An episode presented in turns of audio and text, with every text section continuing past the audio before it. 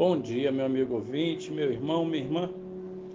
Hoje eu quero compartilhar com vocês o livro de Salmos, o capítulo 142, o qual nós lemos assim: Ao Senhor ergo a minha voz e clamo, com a minha voz suplico ao Senhor.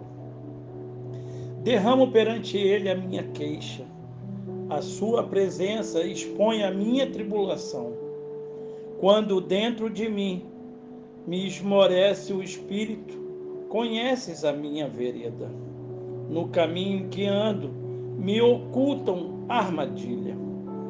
Olha à minha direita e vê, pois não há quem me reconheça, nenhum lugar de refúgio.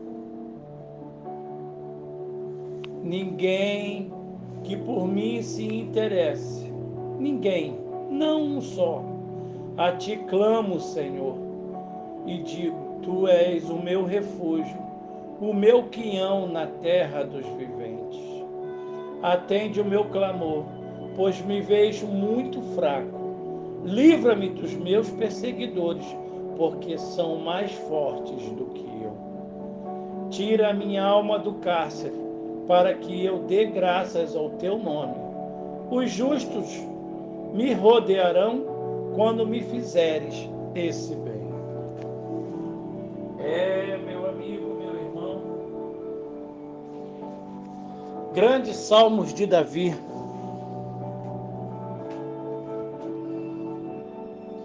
Naquele quarto de hospital, dizia um médico: estavam dois pacientes com a mesma doença. Esperava-se que, diante de uma mesma pergunta, respondessem a mesma coisa.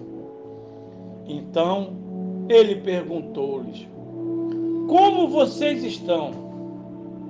O primeiro, com os olhos sem brilho e amargura na voz, respondeu: Eu estou preso ao meu sofrimento Virando-me para o outro, ouvi uma resposta bastante diferente. E eu, num paraíso, deixe-me lhe contar quem transformou o meu sofrimento em paraíso. A situação em que os dois viviam era semelhante, mas as experiências de vida eram diferentes. O primeiro estava sozinho, sem Deus, carregado de culpas e apavorado diante da morte. O outro encontrara em Jesus o perdão de seus pecados, a paz com Deus e a certeza da vida eterna. Como resultado deste encontro, sua alma fora liberta do sofrimento e agora ele podia dar graças a Deus pela sua misericórdia e seu amor.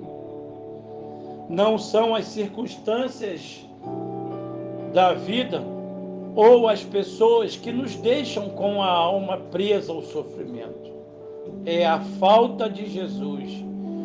Com Ele, mesmo as situações mais difíceis e dolorosas tornam-se suportáveis e amenas, pois Ele está conosco. Este é o tempo de você orar, de você clamar. Ore ao Pai, diga-lhe: Pai, como é bom saber que, mesmo nas horas mais amargas, mais difíceis da vida, posso me sentir em paz, pois o Senhor está comigo. Sim, o Senhor está sempre comigo.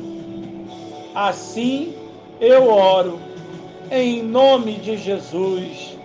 Amém.